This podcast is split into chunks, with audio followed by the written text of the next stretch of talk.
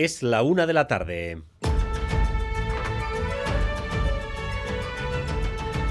Crónica de Euskadi con Dani Álvarez. A Rachaldeón, primer punto de atención ahora mismo en las carreteras, porque hemos tenido una mañana de tiempo muy revuelto que ha causado varios accidentes y problemas para circular. ¿Cómo están las cosas? ¿Cómo se circula ahora mismo? Xavier Madariaga desde la unidad móvil de Radio Euskadi, Rachaldeón. Arrachaldeón Bay, pues hay tres accidentes ahora mismo a tener en cuenta en la AP68 por la que circulamos, salida al Tube, dirección Gasteiz. Un turismo se ha salido de la calzada sin heridos, pero el vehículo ocupa el carril derecho y la grúa trabaja todavía hasta ahora en la zona. Otro punto a tener en cuenta, la N1 en Idiazábal, sentido Donostia. Han chocado un camión y un turismo. Los vehículos se han retirado ya, pero siguen limpiando la calzada. Además, en Abadiño, en la B623, acaba de producirse otra colisión entre un turismo y un camión atención porque los vehículos están cruzados en la vía. Eso después de una mañana complicada, nos lo confirma uno de los sectores que mejor conoce la carretera, los taxistas. Sí, está siendo un poco complicado, mucho tráfico y nada, todo colapsado. Pues eh, bastante complicada, sí. Hay manifestaciones y mucho tráfico en el agua. Densidad sí, bastante, sobre todo en Leyoa, la avanzada y ha sido una mañana con choques múltiples en hora punta de entrada al trabajo. Se han visto afectadas la AP1 en Vergara, la GI 636 en Irún y la BI 635 en Zornoza. 688-840-840 por si ustedes quieren ayudar a otros eh, conductores con información que les podamos transmitir a través de la radio. Por ejemplo, un oyente nos comunica que en Urquiola, dirección Mañaria, el tráfico está parado y una cola larga debido también a un accidente en la zona de Urquiola en sentido hacia eh, Mañaria. Por lo demás, el día está marcado por la sucesión de resultados empresariales de récord de récord de beneficios, claro. La banca y las energéticas están presentando cuentas de resultados eh, que ya quisieran los demás, cuando reafirman un bloque de ataque contra los gobiernos que aplican el impuesto contra sus beneficios. El gobierno de España y las instituciones vascas. Sabadell, Iberdrola, Repsol, que hoy por cierto ha amenazado con no invertir más en España si este impuesto no se retira y atención también Cuchabank, Rodrigo Manero. Sí, Cuchabank ha ganado en los tres primeros trimestres del año 385 millones de euros, un 54% más que en el mismo periodo del año pasado. Esto supone superar ya todo el beneficio que obtuvo en el último ejercicio, así que la entidad se encamina a un nuevo récord histórico, impulsada por el margen que saca de los intereses, que crece un 44%. Cuchabank ha pagado 47 millones por el impuesto especial a la banca y a las energéticas y hoy de momento no se ha quejado cosa que sí ha hecho Repsol. Tras anunciar un beneficio de 2.800 millones, la petrolera amenaza con no hacer más inversiones en España si se prorroga ese gravamen. Las instituciones vascas reconocerán a otras 66 víctimas de motivación política, víctimas causadas por agentes de la policía o grupos de extrema derecha, entre ellas Joshi Zabala y Manuel Manterola. Así lo recoge el tercer informe de la comisión que valora estos expedientes. Propone reconocer a Joshi Zabala como víctima de la violencia policial, un caso que se cataloga como de muerte tras secuestro, desaparición forzada, torturas y asesinato. Mismo caso que el de José Anlasa, que por una cuestión de plazo se resolverá más adelante. La comisión presentará el lunes este informe en el Parlamento Vasco y con estas 66 serán ya 147 las víctimas de abusos policiales y de grupos de extrema derecha reconocidas oficialmente.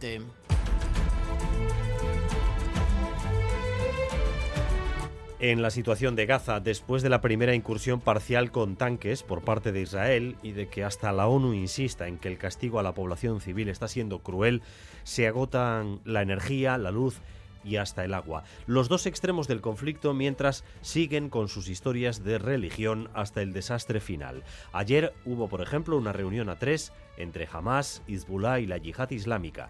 Y hace unas horas, discurso al país de Netanyahu prometiendo a la gente que se va a cumplir la profecía de Isaías. Nosotros somos el pueblo de la luz, ellos son el pueblo de las tinieblas, y la luz triunfará sobre las tinieblas.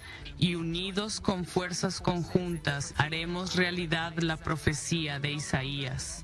Ya no habrá robos en tus fronteras y tus puertas serán de gloria. Juntos lucharemos, juntos venceremos si el Corán, la Biblia o la Torah tienen que ser los textos de referencia para la diplomacia, pues ya se pueden imaginar lo que le espera a la gente.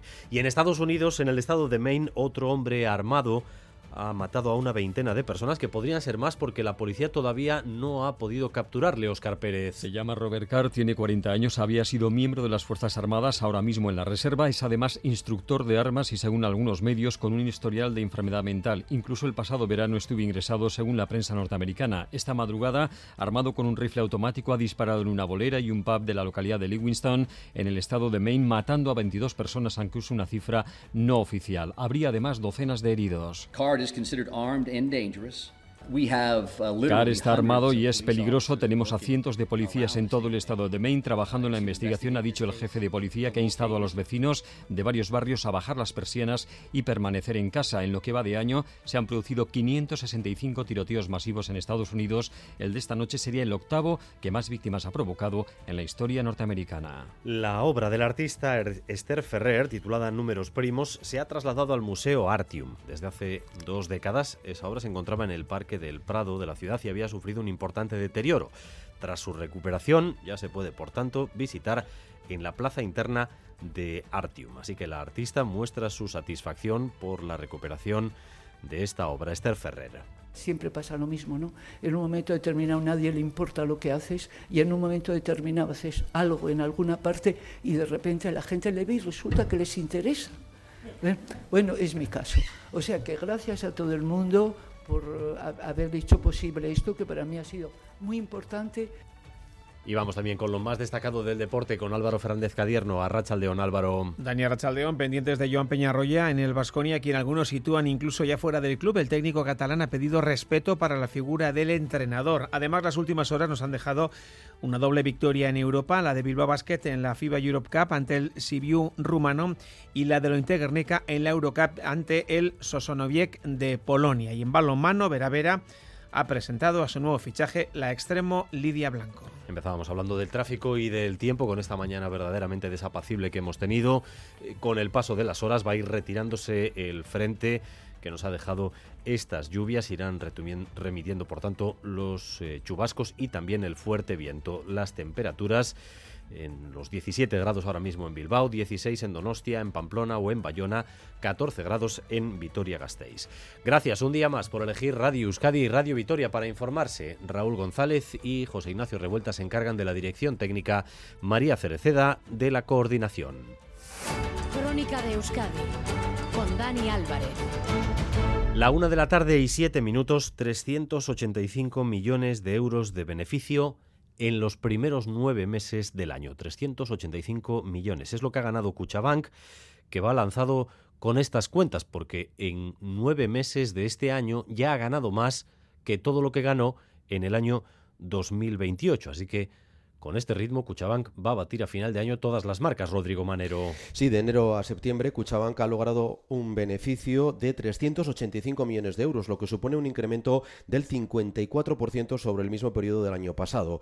La entidad mantiene la tendencia que le llevó en el primer semestre a batir su récord histórico de ganancias y ya ha superado las cifras de todo el beneficio que sacó el año pasado, 2022. Así que va camino de batir una nueva marca. Según el banco, la clave está en el negocio de los préstamos, hipotecas, créditos al consumo y financiación a empresas, que ha elevado su margen de intereses un 44%. Esto es lógico a la vista de cómo están los tipos de interés y el Euribor. Cuchabank ha seguido ganando cuota de mercado en fondos de inversión, aunque como el resto de entidades no ha trasladado a los depósitos la misma subida de tipos que sí aplica a los créditos. La entidad ha logrado estos beneficios tras pagar 250 millones en impuestos, de los que 47 corresponden al gravamen especial a la banca. Bueno, pues Cuchabank va en línea con el conjunto del sector, con toda la banca que está en una situación dulce gracias a esta coyuntura económica. El Sabadell es otro que hoy ha presentado cifras envidiables, pero es que además las energéticas también facturan números negros con muchos ceros.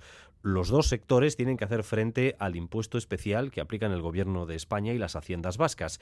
Y Repsol hoy ha amenazado con algo que ya planteó Iberdrola en su momento, desviar sus inversiones a otros países si Pedro Sánchez cumple lo que anunció esta semana, que ese impuesto, lejos de ser temporal, va a continuar en la próxima legislatura, Rodrigo. Repsol acumula hasta septiembre un beneficio de 2.800 millones de euros, esto es un 14% menos que en el mismo periodo del año pasado, principalmente porque en este tiempo ha bajado bastante el precio de los combustibles y del gas que vende, pero también ha tenido que pagar 400 millones de euros por ese impuesto y no le ha sentado nada bien. El presidente de la compañía insiste en que ese impuesto que se diseñó como un impuesto temporal y extraordinario está castigando a empresas como la suya que invierten en activos industriales y generan empleo en España y ha amenazado con que si se mantiene, como baraja el gobierno de PSOE y Sumar, se eh, llevará fuera de España las inversiones que tenía previstas.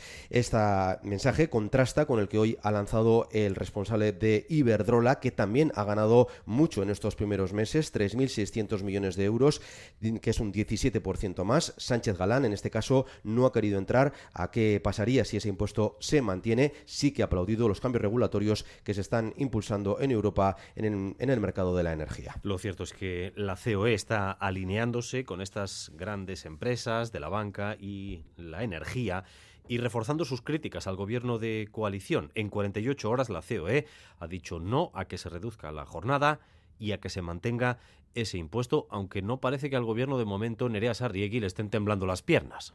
No, el gobierno defiende que los resultados dejan claro que el impuesto coexiste perfectamente con que sigan aumentando sus beneficios. La ministra de Hacienda en funciones, María Jesús Montero, responde a la amenaza de Repsol. No pueden hacer valoraciones negativas del gravamen y menos aún de cómo afecta a sus resultados.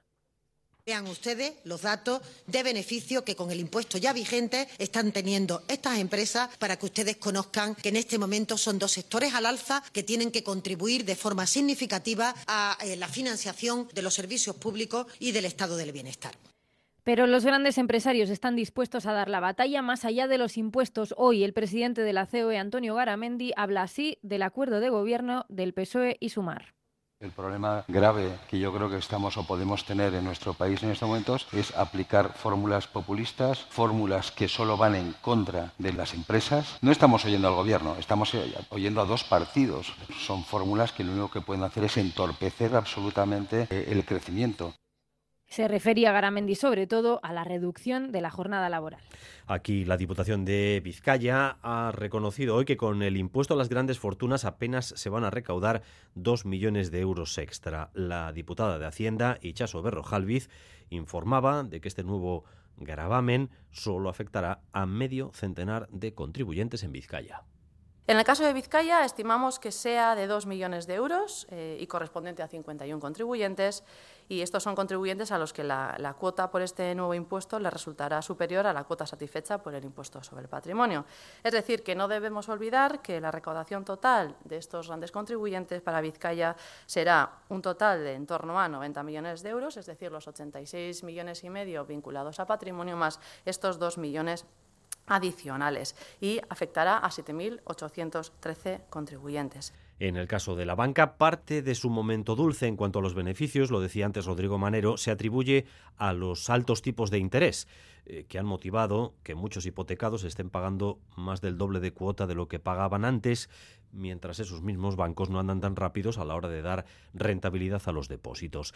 La pregunta es si hemos tocado techo ya con las subidas de tipos o el Banco Central Europeo podría anunciar otro alza más. Hoy hay reunión. Bruselas, Amaya, Portugal, Arrachaldeón. A Rachaldeón, todo apunta a que el Banco Central Europeo frenará la incesante subida de tipos de interés que comenzó en julio del año pasado y que no habrá cambios tras la reunión de hoy en Atenas, que se mantendrán en el 4,5%. La entidad de Frankfurt echará el freno, por tanto, tras 10 subidas consecutivas y esperará a ver si ha sido suficiente para la transmisión de sus políticas monetarias. Nadie ha dicho que esto acabe aquí, tan solo que las consecuencias de los incrementos son ya evidentes y que hay margen para decidir más tarde si seguir o no con ello. La inflación en la eurozona ha bajado ya hasta el 4,3%, si bien el invierno acecha y habrá que ver si la inflación de la energía es capaz de mantenerse en negativo como en los últimos meses o si se vuelve a revertir la tendencia. Lo que está claro es que pase lo que pase en los próximos meses, ni se plantea bajar los tipos a corto plazo, no al menos hasta dentro de un año. La una de la tarde y 14 minutos en la crónica política. Parte del debate va a estar a partir de ahora en los proyectos de presupuestos de cara al próximo ejercicio. Esta semana el gobierno vasco ha anunciado su propio proyecto eh, con cifras récord gracias a la recaudación, más de 15.000 millones de euros. Y la principal fuerza de la oposición ya se sitúa ante ese debate presupuestario. Hoy EH Bildu ha enviado un mensaje general sobre la actitud que mantendrá en todas las instituciones para negociar o elaborar presupuestos. Tiene que haber un incremento cualitativo para los servicios públicos. Fermín Alberdi. Un momento bollante, H. Bildu en los parlamentos vasco y navarro y en los ayuntamientos va a negociar por un incremento de dinero para los servicios sociales. Unai Urruzuno pide usar esos récords de recaudación en nuestras haciendas. Cuando hablamos de situación excepcional, situación de sobrerecaudación, estos presupuestos deben de valer para un salto cualitativo en sanidad y educación. Deben ser los presupuestos de un cambio de ciclo. Urruzuno avanza que buscarán llegar a 1.400 euros de salario mínimo y a que los salarios suban lo mismo que el IPC. Bueno, pues esa es eh, la pauta que va a marcar EH Bildu en sus negociaciones presupuestarias de cara eh, a los proyectos del año que viene. Y además, esta semana estamos teniendo lo que podríamos llamar la semana autonómica por parte de Alberto Núñez Feijó.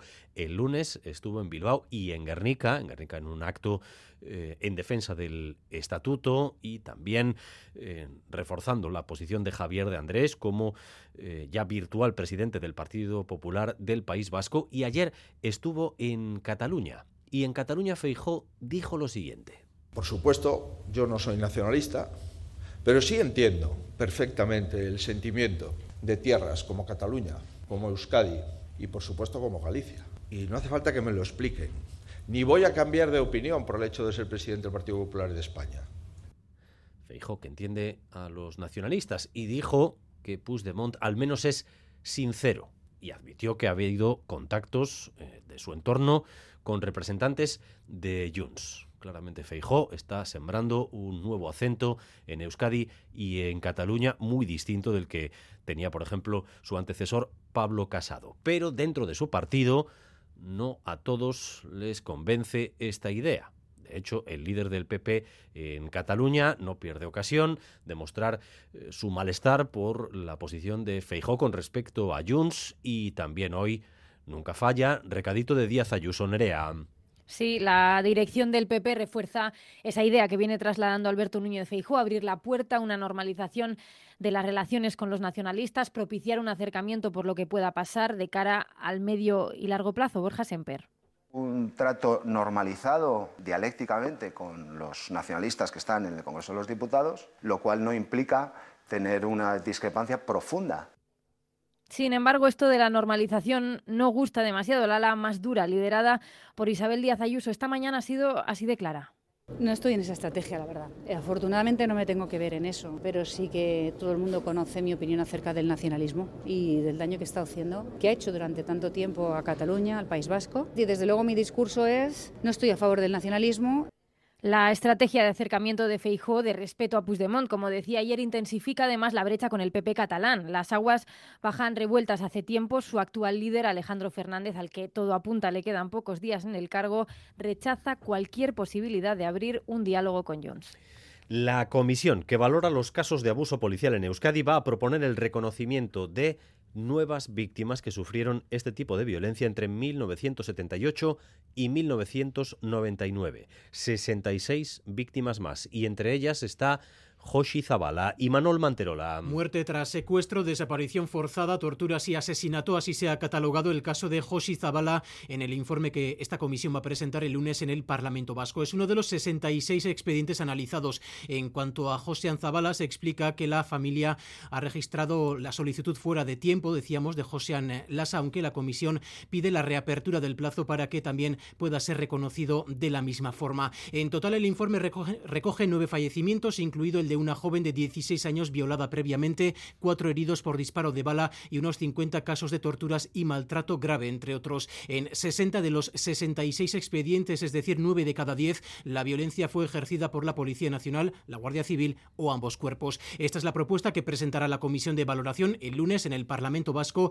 y corresponde después al Gobierno vasco el trámite administrativo correspondiente para oficializar su condición de víctimas, indemnizaciones, etcétera. Un apunte más porque el informe constata la actitud especialmente obstativa, dicen, de los archivos militares y dificultades en el caso de juzgados de la comunidad autónoma vasca. La comisión manifiesta su preocupación porque este hecho puede perjudicar seriamente su trabajo. Y en Gasteiz se ha iniciado hoy el seminario de la Fundación Fernando Buesa. En el acto inaugural, la hija del que fuera vicelendacari socialista asesinado por ETA se ha referido a los recientes ataques al monolito que recuerdan a su padre y también eh, su tumba. Marta Buesa ha calificado de que H. Bildu no se sumara a la declaración de condena del Ayuntamiento de Gasteiz. Es con esa parte de la sociedad que aún vive atada a los mitos con los que mataron con la que tenemos que construir la convivencia. Mientras sus líderes no sean capaces de sentir y expresar públicamente ese reproche ético y moral sobre la justificación del recurso a la violencia, no podremos empezar a fijar las bases sólidas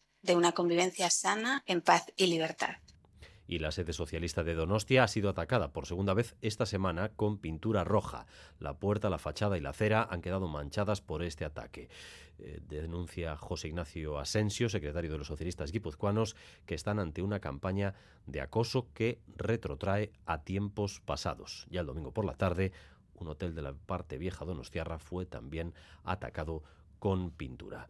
Una y 21 minutos. ¿Por dónde debe conectarse el tren de alta velocidad entre la comunidad autónoma vasca y Navarra? ¿Por Esquío o por Vitoria? La decisión, como saben, está todavía por tomar. Hay un debate amplio por las implicaciones en tiempos, costes o impacto medioambiental de una y otra opción. Y hoy en Radio Euskadi hemos entrado a ese debate, escuchando a expertos que saben del tema. ¿Qué es lo que dicen, Rodrigo? Pues la primera variable son los tiempos. El enlace por Ezquío acortaría los viajes entre Pamplona, Donostia y Bilbao y eso es clave para los miles de viajeros que ahora van en autobús. Así lo cree Iñaki Uriarte, exdirector de Euskotren y partidario de esta opción tendría que dar una vuelta prácticamente que dura más del el doble desde un punto de vista de atraer viajeros al tren, esas 800.000 personas, si les das un medio que pueda, digamos, disminuir a la mitad el tiempo de viaje, creo que lo estás volviendo atractivo. Pero los partidarios de Vitoria dicen que esa no es la prioridad. El TAB está pensado para grandes distancias, según el ingeniero Heriberto Pérez,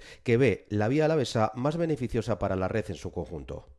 ¿A cuánto se puede reducir? ¿A una hora, hora y diez eh, a través de Ezquio? Bueno, y si vas por Vitoria, un poquito más. Mm, no supone un problema tardar diez minutos más, pero como digo, no tenemos que verlo pensando en que el, tren de alta velocidad va a ser un metro dentro de, Euskal Herria. Tenemos que verlo con las conexiones a media distancia. En cuanto al coste, económicamente, Ezquio es mucho más cara, 2.000 millones de euros frente a los 700 de Vitoria, y requeriría excavar un túnel de 21 kilómetros en Aralar, el tercero más largo del Estado. Los partidarios de Gasteiz advierten de su coste y riesgos medioambientales, que la otra parte también rebate.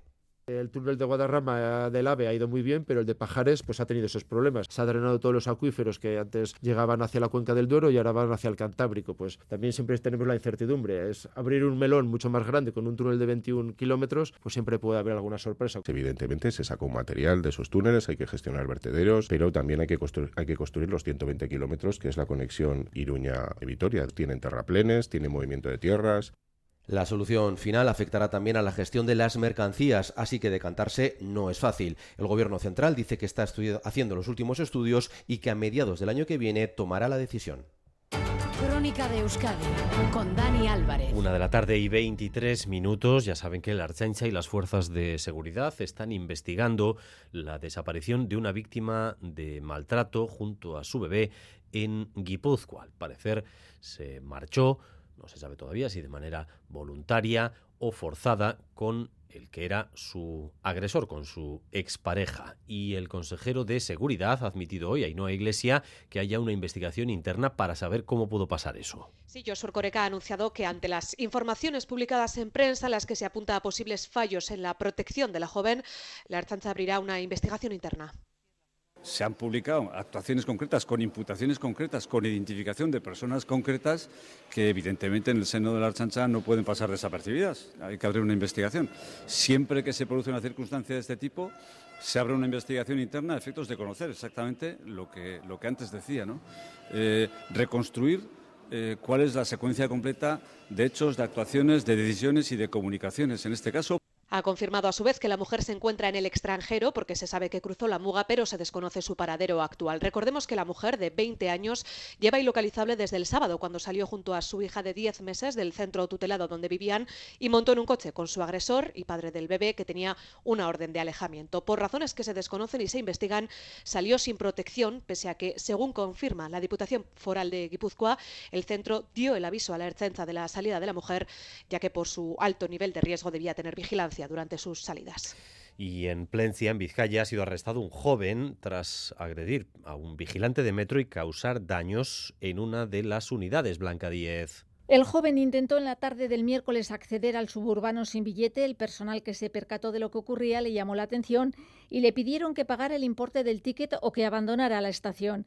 El individuo no atendió a la petición y agredió al vigilante de seguridad que se encontraba en la parada de Plencha.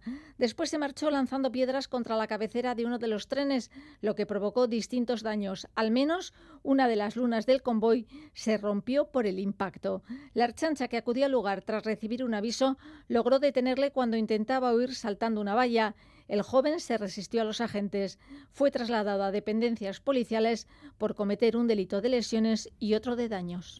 Y el Parlamento Vasco mete presión al Ministerio de José Luis Escribá para que ponga en marcha el Fondo de Compensación para Víctimas del Amianto, cuya ley se aprobó, pero las ayudas siguen congeladas, no acaban de llegar a las víctimas que hoy han estado presentes en este debate en la Cámara, un tema que se eterniza y no a prácticamente por unanimidad, salvo por el voto en contra de Ciudadanos y a propuesta inicial del PP, ha aprobado un texto que insta al Ministerio de Inclusión, Seguridad Social y Migraciones a que a la mayor brevedad posible apruebe el reglamento que tiene que desarrollar ese fondo de compensación a víctimas del amianto y que deberá establecer, por ejemplo, las cifras de esas indemnizaciones. Aunque la ley se aprobara hace un año, sin ese reglamento el dinero no llega a donde tiene que llegar. Las víctimas satisfechas con este amplio acuerdo en el Parlamento esperan que sirva de algo. John García es el portavoz de la Federación Estatal de Asociaciones de Víctimas del Amianto.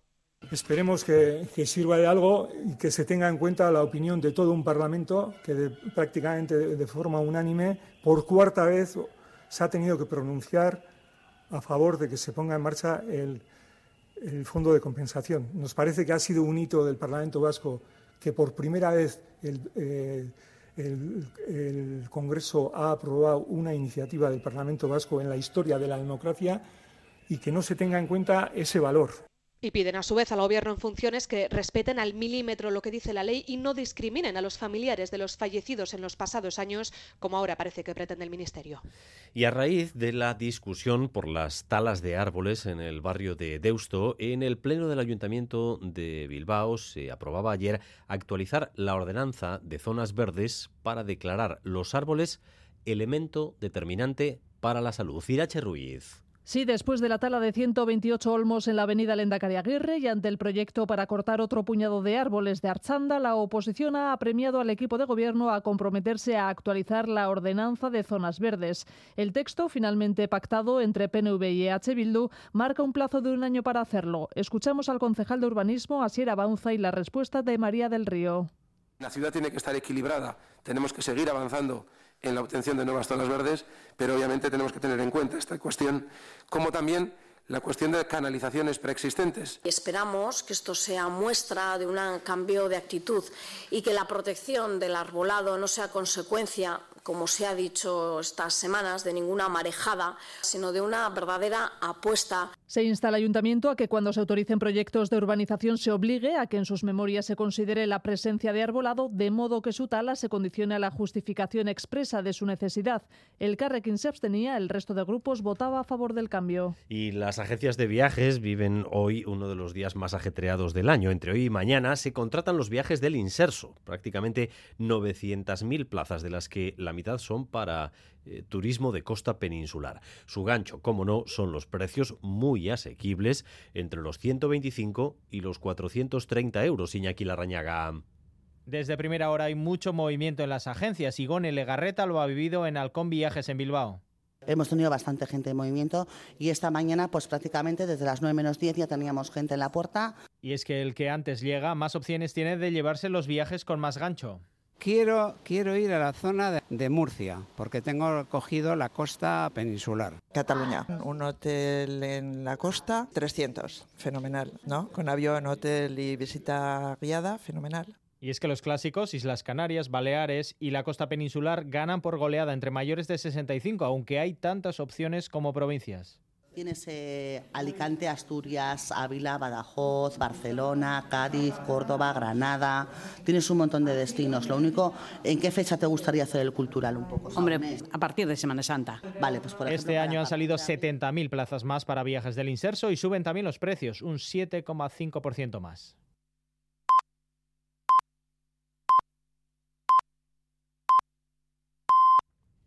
La una y media de la tarde, seguimos en Crónica de Euskadi.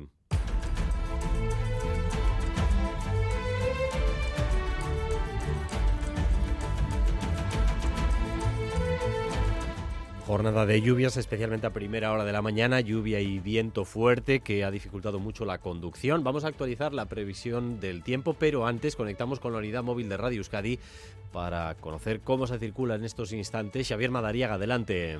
Sí, pues en esta última hora ha habido dos colisiones entre camión y turismo. La más reciente en Abadiño, la B623. Los vehículos han estado cruzados en la vía hasta hace nada. Hay un herido leve. Ya han empezado a regular el tráfico de forma alternativa. Y en la N1, en Idiazábal, sentido Donostia, igual problemas por el choque entre un camión y un turismo. Hay un carril cortado, pero no provoca retenciones. Atención también en el corredor del Cadagua, la B636. Quienes circulan por ahí a esta hora se encontrarán un camión averiado que obstaculiza un carril. Y en la N634, Galdacao, sentido Bilbao, un turismo se ha salido de la calzada. Hasta allí se ha desplazado una ambulancia a por lo que parece un herido leve. Por lo demás, resuelto ya el accidente de la AP68 en la que estamos. No hace mucho que la grúa se ha llevado el vehículo que ha mantenido aquí ha ocupado el carril derecho sentido Gasteiz a la altura de Altuve.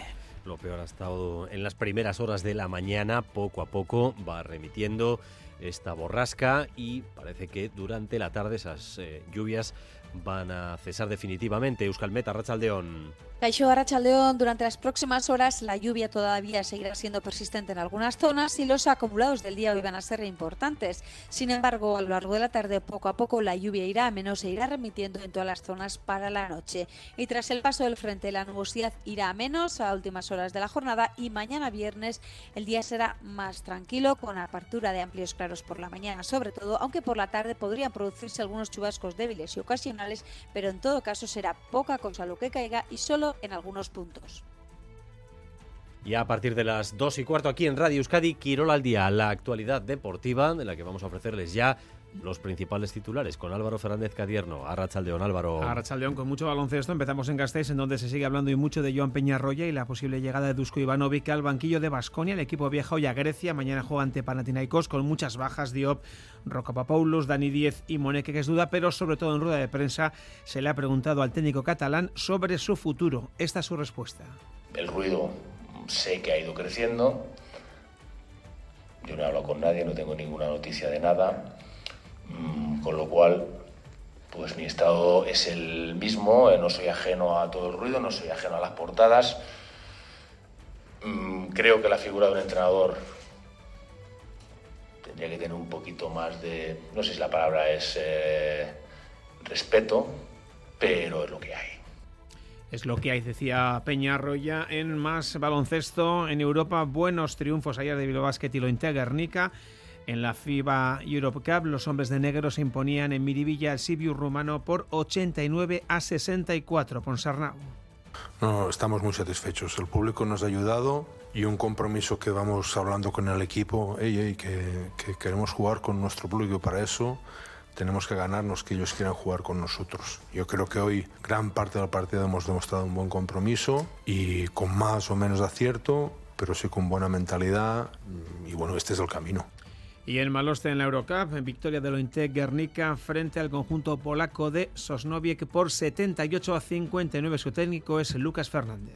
Yo no creo que haya partidos fáciles, incluso este partido, la distancia del marcador, no me parece que haya sido un partido fácil. Hemos tenido un buen acierto en línea de tres, hemos dominado el rebote, que son cosas importantes, y hemos trabajado mucho y muchas jugadoras para obligarles a ellas a tener un ritmo alto. Entonces yo creo que eso es determinante a la hora del resultado final. Tenemos también presentación en Vera Vera. Se trata de la joven extremo de solo 21 años, Lidia Blanco, recién fichada del Valladolid. Viene para sustituir esta temporada a la lesionada Melinda Luis. Ha sido bastante complicado. He tenido que hacer un grandísimo esfuerzo para venir, pero la verdad que estoy bastante feliz de estar aquí ya. Al fin y al cabo, no te deja de llamar uno de los mejores equipos o de los más potentes de la liga. O sea, es muy difícil decir que no a una oportunidad. Fichaje también en Movistar, en este caso de Movistar al Ineos, el Navarro de Burlada, Óscar Rodríguez. Allí va a competir, va a trabajar también junto con el Santurciarra Omar Fraile y también el Guechostarra Jonathan Castro Viejo. Y en golf tenemos en marcha el Open de Qatar con Mike Lorenzo Vera y también con el Donostiarra Adriano Taegui.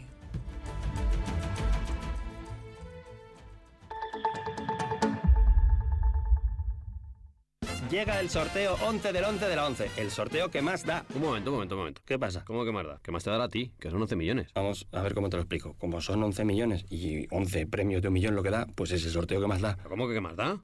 Pues tú mismo. Pero a mí no me da igual. Son 11 millones, ya te lo digo.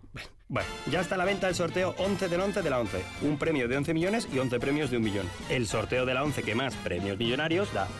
A todos los que jugáis a la 11, bien jugado. Juega responsablemente y solo si eres mayor de edad. Este viernes en Boulevard, Eider Mendoza, la diputada general de Guipúzcoa, a las 8 y media de la mañana en Radio Euskadi y ETV2.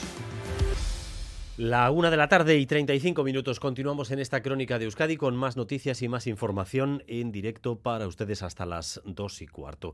Eh, vuelven los teléfonos móviles no inteligentes, los de principios de los años 2000, los que no tenían conexión a Internet ni mucho menos ofrecían la posibilidad de instalar aplicaciones. En España entre 2018 y 2022 las búsquedas en Google por estos dispositivos se duplicaron y a nivel mundial las unidades vendidas han pasado de 400 a 1.000 millones. ¿A qué se debe esta tendencia? Irene Barañano. Son más baratos, pequeños y resistentes y lo que es más importante, nos distraen menos. Por paradójico que parezca, influencers de redes sociales se apuntan a retos para desintoxicarnos de las mismas redes, sustituyendo nuestros smartphones por los ya clásicos Nokia, Motorola o Alcatel. Entre los nuestros hay quienes no los sacarían del cajón y quienes les ven ventajas. No cogería uno, ya acostumbrado a uno estos táctiles y tal. No por las redes sociales, sino más porque te puedes ayudar del móvil para llegar a los sitios, pagar, lo que sea. Que con un móvil de esos tienes cobertura en un sitio que con uno nuevo no tienes, en el monte. La gente dice que te oyen a través de los móviles y que con esos móviles no pasa. Entonces, para salir y tal, los usas y nadie te los roba y no gastas, no pierdes tu tiempo con esos teléfonos. Con ellos podemos hacer y recibir llamadas sin la tentación de perder tiempo en las redes sociales o en las apuestas online. De hecho, estos teléfonos son una herramienta básica en el centro contra las adicciones Virtus. Maida Santamaría es su directora cuando la persona tiene que volver a utilizar algún aparato tecnológico, lo que recomendamos es cogerse un aparato pues de los de antes sin acceso a internet y utilizarlo para llamar y recibir llamadas, hablar con tu terapeuta o con algún compañero que lleva más tiempo que tú en rehabilitación. Sin contar con este uso, en nuestro país las ventas todavía están principalmente enfocadas a un público de la tercera edad, aunque el Reino Unido ya se ha sumado a la tendencia. Allí uno de cada diez teléfonos móviles ya no es inteligente.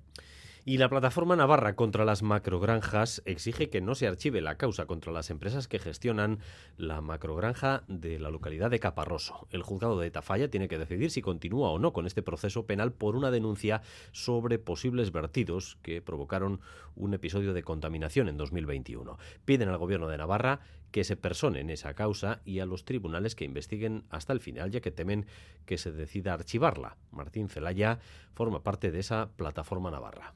Este hecho supondría cerrar en falso las investigaciones realizadas y quedaría sin determinar la responsabilidad de la grave contaminación que se produjo en 2021. Pero además supondría enviar una señal perniciosa tanto a las empresas implicadas como a otras empresas similares, dándoles a entender que su ingeniería jurídica y su pertenencia a un poderoso lobby les puede valer para seguir librándose de las responsabilidades por la grave contaminación ambiental que producen.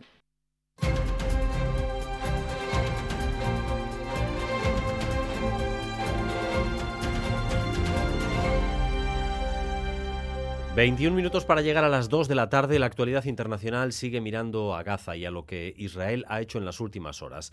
Una incursión en la franja con soldados y tanques, que es la mayor desde el inicio del asedio. Óscar Pérez, adelante. Sí, incursión cruzando la valla que separa ambos lados con la que dice el ejército israelí quieren preparar la futura invasión que sigue todavía sin tener fecha. Cerca de esa frontera entre Gaza e Israel se encuentra ahora mismo nuestro enviado especial Miquel Aistarán, Arrachaldeón.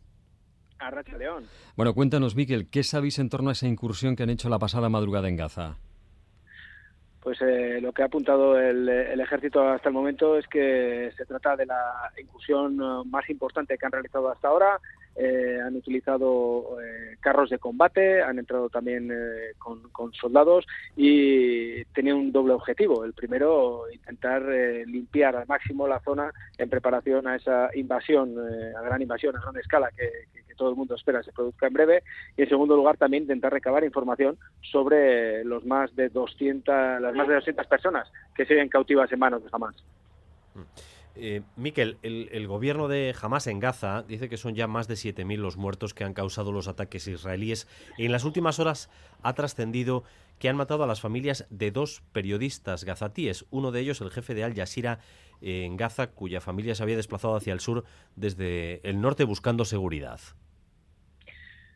Sí, Dani, pero también han matado a más de 20 periodistas. Eh. O sea, al final eh, informar desde dentro de la Gaza está, está siendo peligrosísimo eh, y ahora mismo son, son las familias no, no, sé si, si realmente es el objetivo directo de estos ataques, que ahora mismo yo creo que son, son tan masivos que, que bueno, que, al final eh, están impactando en edificios donde sí están las familias de los periodistas, pero también hay familias de, de, todo tipo, ¿no? El mayor número de las víctimas que estamos viendo son, son civiles y eso eh, creo que también uno de los motivos que explica el eco que ha dado el ejército a la operación, a la incursión puntual de, este, de, esta, de esta noche ha sido precisamente ese, ¿no? Han pasado 20 días y si os fijáis eh, todavía no han podido mostrar a su frente ningún tipo de resultado, ningún tipo de victoria militar contundente, ¿no? Es decir, bueno, estamos bombardeando de forma masiva, pero no han matado a ningún primer espada de jamás, no han conseguido anular ningún punto clave dentro de esa famosa red de túneles y lo que tenemos cada día son más y más eh, civiles muertos bajo las bombas, ¿no?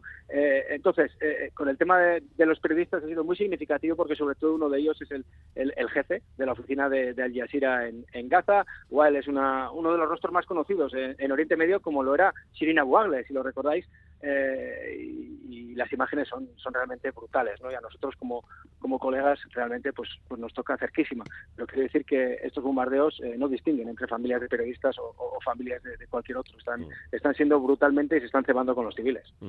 Hay un aspecto más eh, que quería eh, comentar contigo, Miquel, que tiene que ver, eh, bueno, por un lado, con, los sesudos análisis sobre diplomacia que intentamos hacer estos días para ver si se encuentra una salida y luego la, realidad de los dos extremos en este tablero. Ayer vimos una foto de tres hombres, los responsables máximos de, de Hamas, Yihad Islámica e Hezbollah, reunidos y hace unas horas hemos escuchado, hemos visto el discurso al país de Benjamin Netanyahu que incluye pasajes como este. Nosotros somos el pueblo de la luz, ellos son el pueblo de las tinieblas, y la luz triunfará sobre las tinieblas. Y unidos con fuerzas conjuntas haremos realidad la profecía de Isaías. Ya no habrá robos en tus fronteras, y tus puertas serán de gloria. Juntos lucharemos, juntos venceremos podemos darle vueltas a resoluciones de, Naciones Unidas, a, posibles eh, salidas diplomáticas y luego te vienen unos eh, hablando del Islam y el otro con la profecía de, Isaías. Eh, estos son los términos de esta partida. Sí, sí, la verdad es que me río, me río por no llorar, ¿no? Pero, pero es así. Aquí por encima estamos todo el día hablando del derecho internacional, de territorio ocupado, no ocupado, de resoluciones y eh, por lo menos eh, Israel eh, por encima de todo es el Estado judío y aquí lo que impera es el derecho divino. eso es así, es, una, es, la, es la realidad por la que se rige este lugar y lo que tenemos ahora sobre la mesa por encima de cualquier guerra digamos, convencional, estamos eh, con una venganza en toda regla, ¿no? Ya lo dijo el propio Benjamin Netanyahu el, primer día y esa profecía de Netanyahu también se está cumpliendo en, forma de estos bombardeos que nunca se habían visto en Gaza y vamos a ver, vamos a ver cuánto va a durar porque desde el principio dijo que sería larga y, costosa. Eh, desde el otro lado, a mí lo que más me inquieta hasta ahora, Dani, es que el líder de, de Hezbollah, Hassan Nasrallah, no se ha pronunciado, no ha dado ni un discurso todavía en, público con su posicionamiento. Eh, esa va a ser la clave. Vamos a estar a la, espera de, cuándo se pronuncia. Él todavía no ha hablado en estas tres semanas. Eso es muy extraño. Y hoy también hay un, hay un movimiento importante porque el, ministro de Asuntos Exteriores iraní se encuentra en, Nueva York, le han llamado a consultas y, vamos a ver, ¿no? Eh, si esto realmente, si esto va, va a extenderse desde Gaza a toda la región, eh, ahí las piezas fundamentales van a ser las que muevan los iraníes. Y Hezbollah es una de ellas, claro. Mm. Miquel, ahí estarán en directo desde eh, Israel. Saludos, Miquel. Saludos, Dani De Gaza se va a hablar también esta tarde en la nueva reunión del Consejo Europeo. Los jefes de Estado y de Gobierno de los 27 se reúnen en Bruselas y van a tener eh, dos guerras sobre la mesa, Óscar. Pues sí, la más reciente, la de Gaza Israel, la que hemos hablado ya, y la de Ucrania. En torno a la primera vuelven a intentar consensuar una postura en la que soliciten no ya un alto el fuego, sino una pausa humanitaria en ese asedio que permita la entrada de ayuda humanitaria de forma fluida. En Bruselas se encuentra Maya Portugal, Arracha León. A sí. El último borrador de las conclusiones de la cumbre dice lo siguiente. El Consejo Europeo pide un acceso humanitario continuo, rápido, seguro y sin trabas y que la ayuda llegue a quienes la necesiten, tomando para ello todas las medidas necesarias, incluidas pausas y corredores humanitarios. Nada de pedir el alto al fuego. De hecho, el debate de las últimas horas ha sido si deben pedir una pausa o pausas en plural. Por ejemplo, Austria no quería hablar de una pausa en plural porque en singular, perdón, porque cree que en plural queda más claro que son cortas y con objetivos exclusivamente humanitarios. Veremos cómo va el debate que arrancará a las 3 de la tarde y si hay cambios respecto a ese último borrador. Por cierto, muy importante lo que acaba de decir el jefe de la diplomacia europea, Josep Borrell, esta mañana en otro foro antes de llegar a la cumbre. Escuchen. We need the United Nations, and at this crucial moment, I want to send a message of support to the United Nations and its Secretary General. Borrell muestra así su apoyo al secretario general de Naciones Unidas, Antonio Guterres, después de que el gobierno de Israel le acusara de justificar a Hamas y exigiera su dimisión.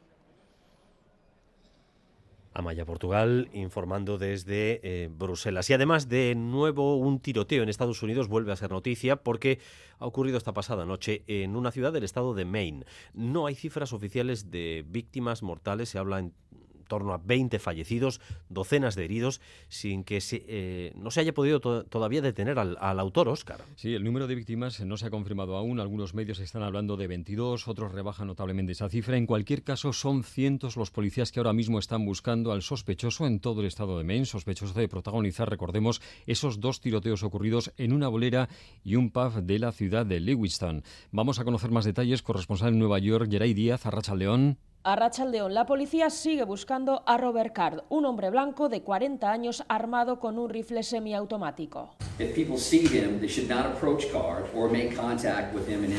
Han publicado su foto y si alguien lo ve, piden no acercarse a él. Avisan de que es peligroso y han pedido a la población de varias localidades mantenerse a salvo. Según varias fuentes, Card es miembro de la Reserva del Ejército y ha tenido problemas de salud mental. Por ahora, las autoridades no ofrecen una cifra oficial de víctimas, pero según varios medios, los muertos podrían superar la veintena, aunque a esta hora algunos hablan de al menos siete muertos y otros de 16. En cuanto a los heridos, serían decenas. El primer tiroteo ha ocurrido en una bolera de la ciudad de Lewiston. Después ha ido a un bar que está a 10 minutos en coche. El estado de Maine limita con Canadá y la policía cree que el sospechoso puede intentar cruzar la frontera. En lo que va de año, Estados Unidos ha sufrido 565 tiroteos masivos y este podría ser el más mortífero del 2023. Y en Argentina, Javier Milei y la candidata de la derecha, que no ha pasado a la segunda vuelta, Patricia Bullrich, han sellado finalmente su alianza eh, con un abrazo en televisión, Óscar. Pues sí, durante la campaña electoral se insultaron, Milei le llegó a llamar montonera que mataba niños y ella le presentó una querella a Milei. Pero ahora Bullrich apoya a Milei en la segunda vuelta y en un programa de televisión esta noche se han dado la mano, se han abrazado y han explicado cómo se ha producido este giro de guion. Tuvimos una reunión en la cual nos pedimos disculpas mutuamente. Ambos lo hicimos de manera sincera y en un acto de, además de grandeza de la señora Bullrich, decidió acompañar la opción de cambio más votada y que es la que está compitiendo. Cuando uno es capaz de pedir perdón y, y aceptar el perdón, creo que es bueno, es un gesto de madurez y además me parece que es lo que el país necesita. Entonces no podemos quedarnos en nuestros rencores. Hace solo 20 días se insultaban y se presentaban querellas. Los votos de Milei y Bullrich suman ahora mismo el 55% de los que acudieron a las urnas el domingo pasado, aunque es seguro que todos los que apoyaron a Bullrich no van a apoyar ahora a Milei. ¿Cuántos lo harán? Será una de las claves del resultado en la segunda vuelta del 19 de noviembre y si Milei consigue sobrepasar en votos a Massa.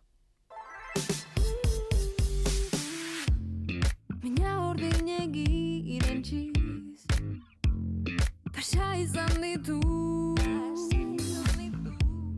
Egunak zuet zaudenetik. Enaiz oitu, enaiz oitu Faltan zaitut. Aulez jantzen naute berriz Dena bortizegi Denbora galtze utxonetan. Ezkatu nahi, kezkari Biluzten hasi da naiz Zertarako pauso bat atzera Denen ahotan zuzfetizu Zugabetzeko laz zer aukeran Sekulaen ukera zer lortu. Zertarako pauso bat atzera Sekulaen ukera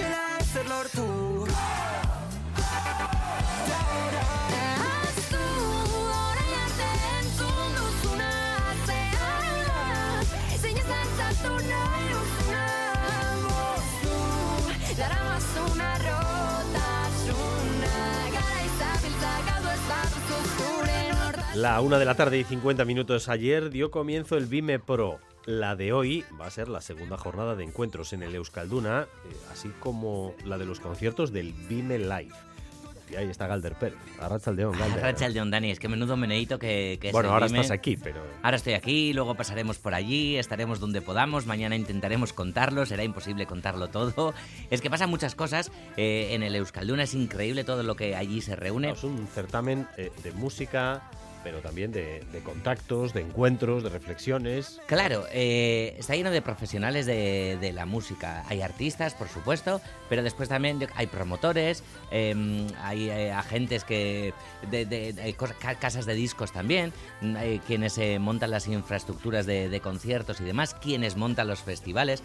Ahí te encuentras con, con todo tipo de gente de muy diferentes lugares de Euskal Herria, por supuesto, también de, del- del Estado, pero también de muchos lugares de Europa y de Latinoamérica, porque Vime también se celebra en, en Bogotá, se ha celebrado dos años, lo cual también ha abierto muchas vías con Latinoamérica, especialmente con, con Colombia, pero también con Chile, con Argentina y demás.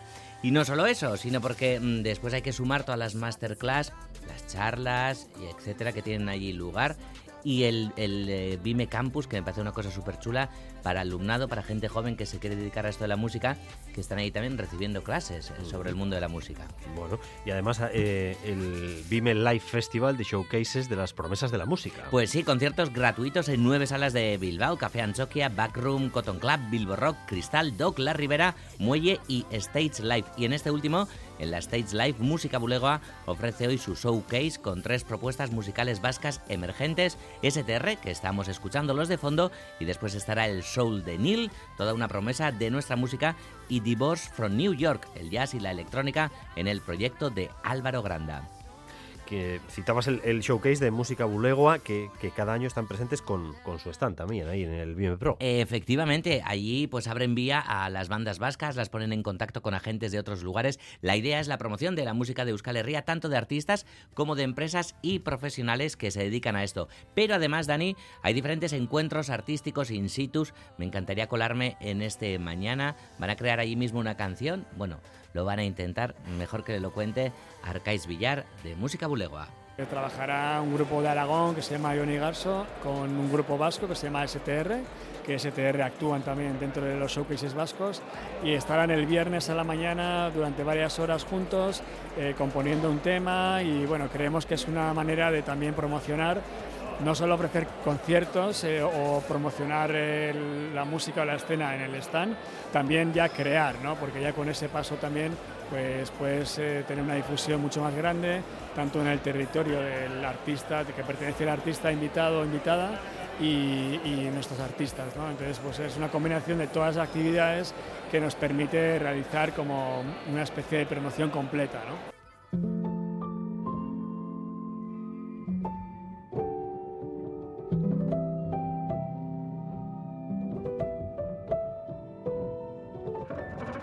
La emblemática obra del artista Esther Ferrer, titulada Números Primos, ya está totalmente recuperada y restaurada. Desde hoy mismo se puede visitar en el patio interior del Artium. Sí, hace dos décadas que el artista instaló esta obra de 200 metros cuadrados y 10.000 piezas de cerámica en el Parque del Prado de Gasteiz. Es un trabajo que recoge en espiral todos los números primos desde el 41 al 10.039. Los huecos que quedan vacíos forman una diagonal que al final se interrumpe. Números primos es la primera obra de una mujer localizada en el entorno inmediato del Artium. Contaba ya con obras de Chillida, Oteiza Serra y Basterrechea, entre otros. Esther Ferrer se ha mostrado satisfecha con la restauración y la reubicación de la obra. Insiste además en la importancia de estos números tan enigmáticos. Los números primos hoy en día todavía no saben si son infinitos, si no son infinitos, si un día se descubrirá el sistema, etc. Y entonces esta, incógnita que moviliza matemáticos del mundo entero, o sea, me ha movilizado a mí, artistas, artista, o sea, este misterio de estos números que, que no, no sabemos, o sea, por qué están ahí, pero están ahí y son la base de la matemática.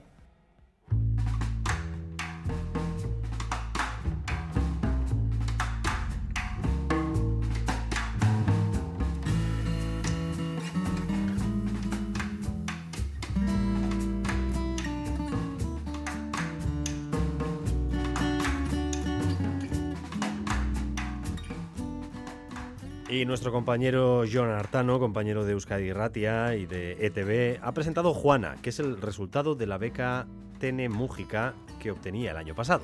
El libro recoge la historia de Juana Perea Plata, miembro de una familia vasca que huía a Bogotá en 1937, una mujer de leyenda que ha merecido ser la protagonista de este libro. Juana abandonaba su hogar siendo una adolescente en busca de aventuras. Vivió en el Caribe, fue submarinista, marinera y actuó rompiendo moldes. Y fíjate, Dani, fue asesinada hace tres años en la región colombiana de Chocó mientras perseguía el sueño de abrir un hotel. La historia de, la familia de Juana, su propia historia y la investigación en torno a su asesinato fluyen en este libro de John Artano, una historia contada desde el rigor, pero de manera entretenida con el sello periodístico de Artano al que le gusta conocer y contar historias a fuego lento.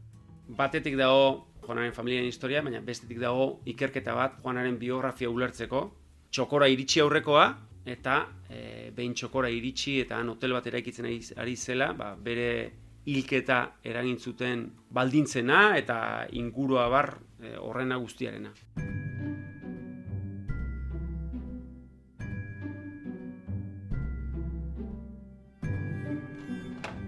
Recordar es fácil para el que tiene memoria. Olvidar es difícil para el que tiene corazón. Y que cumplas muchos más. Recuerdo jugar en una caravana cuando era pequeña. Y... Olvido Flores de Tefi de Paz inaugura esta tarde Microstable, el festival de microartes escénicas de Pamplona que cumple seis años. Artes escénicas para llevarlas en el bolsillo. No suena mal, ¿no, Dani? Sí, es no, microartes escénicas. Microartes escénicas. Bueno, es, es la primera de, de, las 14 representaciones, la de Tefi de Paz, que acogerá este festival hasta el domingo. Nueve compañías van a representar propuestas súper variadas. Hay teatro de texto, gestual, y musical, por ejemplo. Solo hay que comprar la entrada, que tiene un precio de 10 euros, y elegir la hora del pase y los espectadores, las espectadoras podrán ver tres obras diferentes en varias localizaciones del Palacio Condestable. Marta Juaniz, directora de la nave teatro y organizadora de Microstable. De verdad que cada día es una cosa diferente. Hay musical, hay circo, hay danza, hay teatro de improvisación, hay pequeñas locuras. Entonces, que la gente venga, que venga a disfrutar, que venga a pasárselo bien, que luego es una horita de recorrido en el que va a haber tres funciones Y también, por cierto, hay sesiones especiales para público familiar, domingo por la mañana, y además el zaguán del Condestable acoge La Cabina Fantástica, una cabina de teléfonos mágica inspirada en los cuentos por teléfono de Gianni Rodari y que te permite escuchar de manera aleatoria hasta 99 cuentos.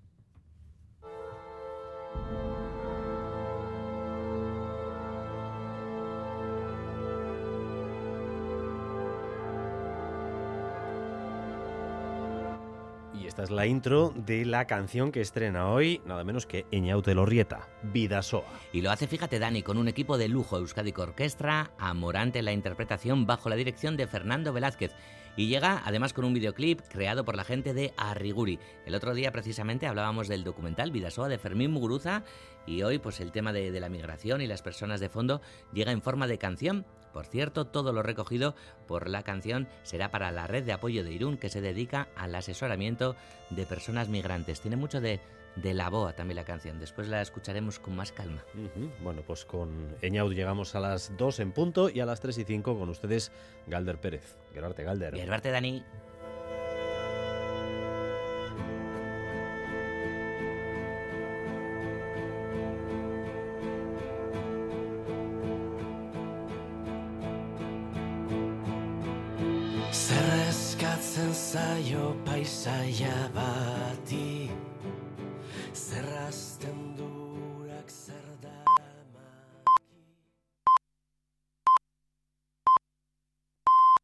Son las 2 de la tarde.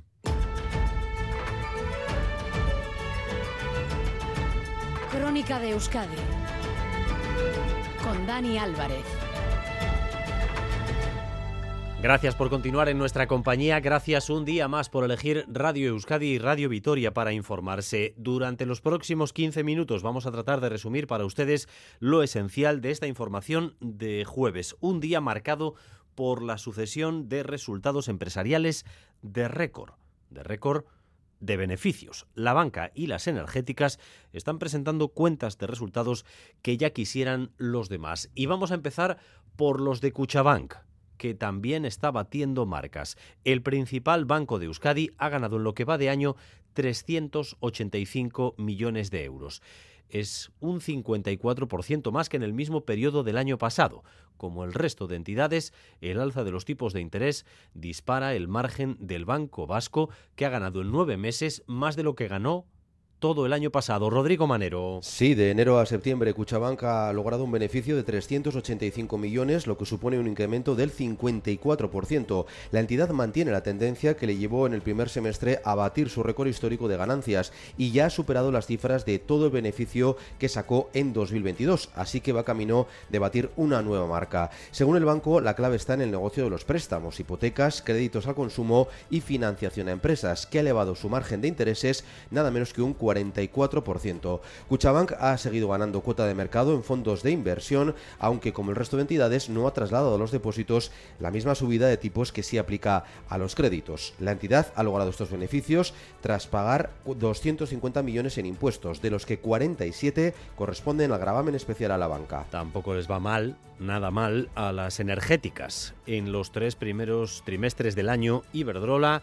ha obtenido un 17% más y Repsol ha conseguido casi 3.000 millones de beneficio. En este caso es un poco menos que el año pasado, eh, pero lo más importante ha estado en el mensaje de la petrolera ha amenazado con llevarse las inversiones de España si se mantiene el impuesto especial. Rodrigo. Repsol acumula hasta septiembre un beneficio de 2.800 millones de euros, es un 14% menos que en el mismo periodo del año pasado, principalmente porque en este tiempo ha bajado bastante el precio de los combustibles y del gas que vende, pero también ha, ha tenido que pagar 450 millones por el impuesto temporal a las energéticas y eso no sienta nada bien a la compañía. Repsol asegura que si el gobierno prorroga este impuesto, podría llevarse las inversiones que tiene previstas en España, porque según Yosion Imaz, el gravamen es ilegal.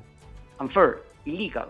Discriminatory and this impacting in negative terms Injusto, ilegal, perjudicial para las empresas que, como la suya, generan, dice, empleo aquí frente a las que solo importan carburantes ya refinados. Iberdrola también ha presentado, por cierto, resultados. Hasta septiembre ha ganado 3.600 millones, un 17% más. Y Sánchez Galán, esta vez, no se ha quejado del impuesto, no ha querido entrar ahora al debate. Pero sí ha entrado la COE, que se está alineando con estas grandes empresas del IBEX, empresas de la banca y la energía, y al mismo tiempo refuerza sus críticas al gobierno de coalición. En apenas dos días la COE ha dicho no a la reducción de la jornada laboral y a que se mantenga este impuesto, aunque no parece que al gobierno de momento le afecte mucho. Escuchen a Garamendi y a la ministra Montero.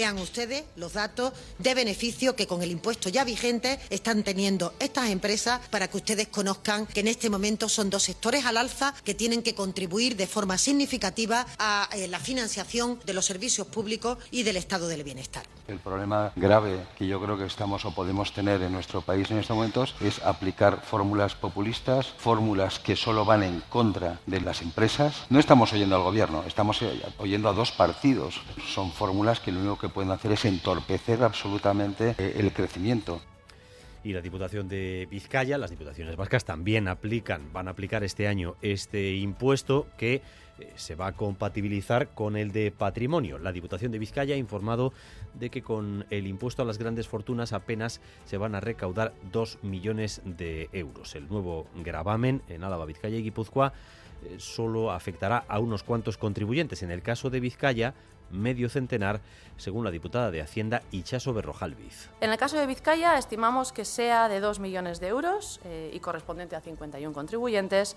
Y estos son contribuyentes a los que la, cuota por este nuevo impuesto les resultará superior a la cuota satisfecha por el impuesto sobre el patrimonio.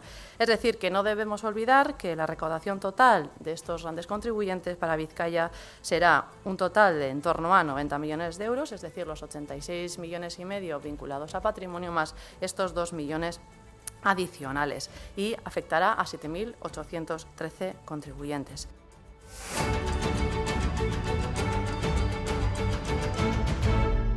Dos de la tarde y cinco minutos. La comisión que valora los casos de abuso policial en Euskadi va a proponer el reconocimiento de 66 nuevas víctimas que sufrieron este tipo de violencia entre 1978 y 1999. Entre ellas está Joshi Zabala y Manol Manterola. Muerte tras secuestro, desaparición forzada, torturas y asesinato. Así se ha catalogado el caso de Joshi Zabala en el informe que esta comisión va a presentar el lunes en el Parlamento Vasco y al que ha tenido acceso EITB. En cuanto a Josian Lassa, se explica que la familia ha registrado la solicitud fuera de tiempo, aunque la comisión pide la reapertura del plazo para que también Lasa pueda ser reconocido de la misma forma. En total, el informe recoge 66 casos, 11 mujeres y 55 hombres. Hay nueve fallecimientos, incluido el de una joven de 16 años violada previamente, cuatro heridos por disparo de bala y unos 50 casos de torturas y maltrato grave, entre otros. En el 90% de los expedientes, la violencia fue ejercida por la Policía Nacional, la Guardia Civil o ambos cuerpos. También hay víctimas de grupos de extrema derecha. Un apunte más porque el informe constata la actitud especialmente obstativa, dicen, de los archivos militares y dificultades en el caso de juzgados de la comunidad autónoma vasca para recabar información. La comisión manifiesta su preocupación porque este hecho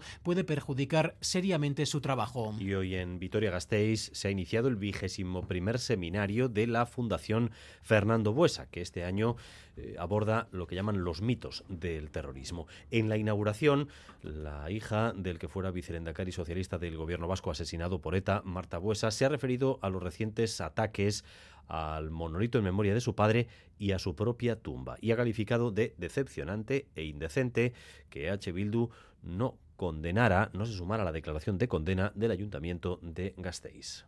Es con esa parte de la sociedad que aún vive atada a los mitos con los que mataron con la que tenemos que construir la convivencia. Mientras sus líderes no sean capaces de sentir y expresar públicamente ese reproche ético y moral sobre la justificación del recurso a la violencia, no podremos empezar a fijar las bases sólidas de una convivencia sana, en paz y libertad.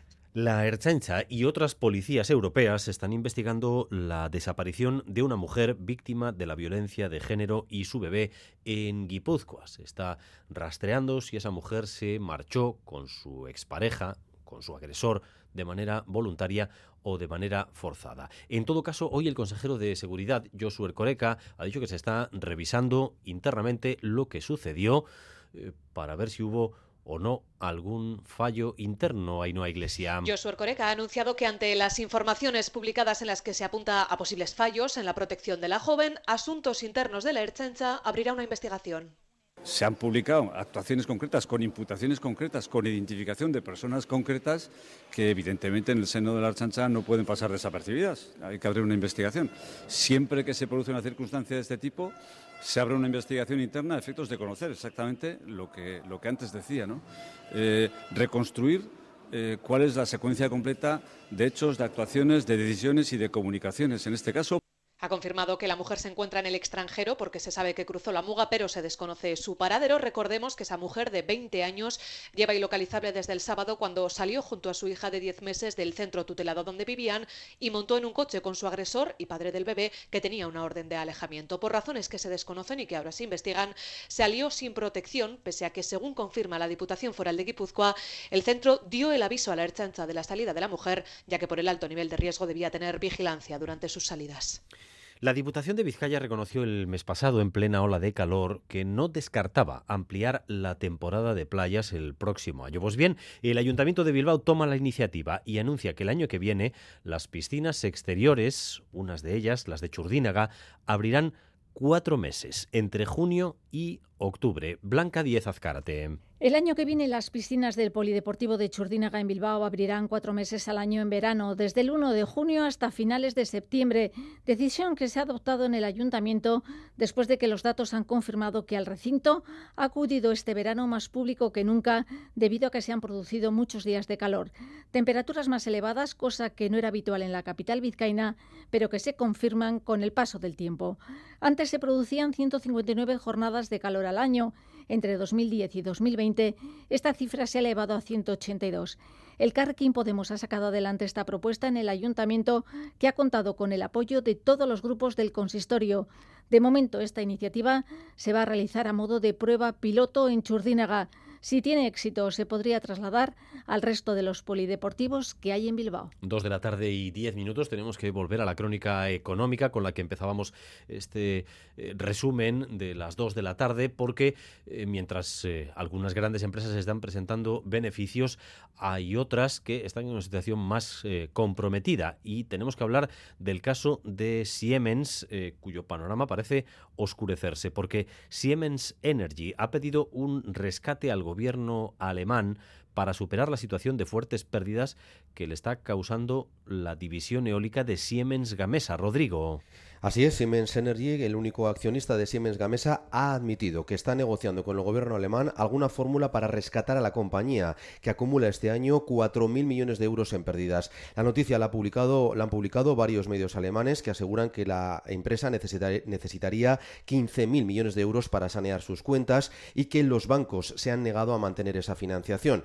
La compañía habría pedido al gobierno alemán que avalase el 80% de esa deuda para poder salir adelante. Siemens Energy ha reconocido en una nota que está en negociaciones con el gobierno de Alemania, pero ha dicho que todavía no hay ninguna decisión tomada y que además confía en remontar la situación gracias al resto de sus negocios que no tienen que ver con la eólica. Esta situación podría afectar y mucho, lo recordamos, a las plantas que Siemens eh, Gamesa tiene en Euskadi y en Navarra, que ya se estaban temiendo algún tipo de consecuencia. Las acciones de la empresa se han desplomado un 35% tras conocerse estas novedades. Preocupación creciente entre la plantilla de Siemens Gamesa por eh, la evolución de la marca Siemens en los últimos meses. Veremos qué es lo que ocurre. Y estamos pendientes también de que haya una decisión del Banco Central Europeo sobre la evolución de los tipos de interés. Hemos tocado techo ya de las subidas de tipos o todavía habría margen para una más por parte de Christine Lagarde. Vamos a Bruselas, a Maya, Portugal, a Rachaldeón. A Rachaldeón, todo apunta a que el Banco Central Europeo frenará la incesante subida de tipos de interés que comenzó en julio del año pasado y que no habrá cambios tras la reunión de hoy en Atenas, que se mantendrán en el 4,5%. La entidad de Frankfurt echará el freno, por tanto, tras 10 subidas consecutivas y esperará a ver si ha sido suficiente para la transmisión de sus políticas monetarias monetarias. Nadie ha dicho que esto acabe aquí, tan solo que las consecuencias de los incrementos son ya evidentes y que hay margen para decidir más tarde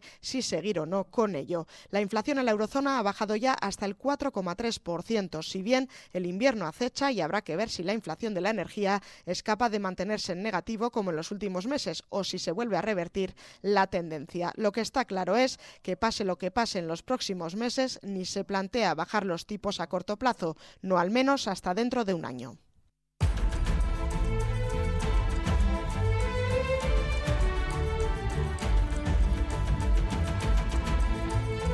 Recta final de edición con la previsión del tiempo para las próximas horas. Euskalmeta, Rachaldeón.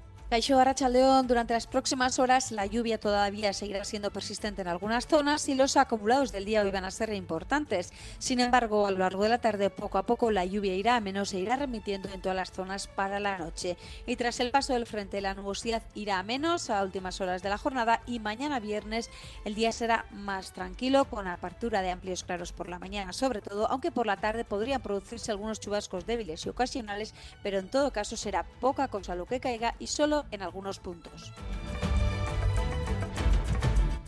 Va pasando la borrasca que nos ha golpeado fuerte a primeras horas de la mañana y que ha ocasionado muchos problemas en el tráfico. La situación ha mejorado notablemente en las últimas horas, pero todavía hay algunos puntos en los que deben circular con precaución. Por ejemplo, en Urquiola, en la Vizcaya 613, han colisionado un camión y un coche. Allí todavía se regula el tráfico dando paso alternativo. Como consecuencia de ese choque, una persona ha resultado herida leve y desde hace un buen rato hay tráfico lento, incluso parado por momentos en esa zona, en el puerto de Urquiola.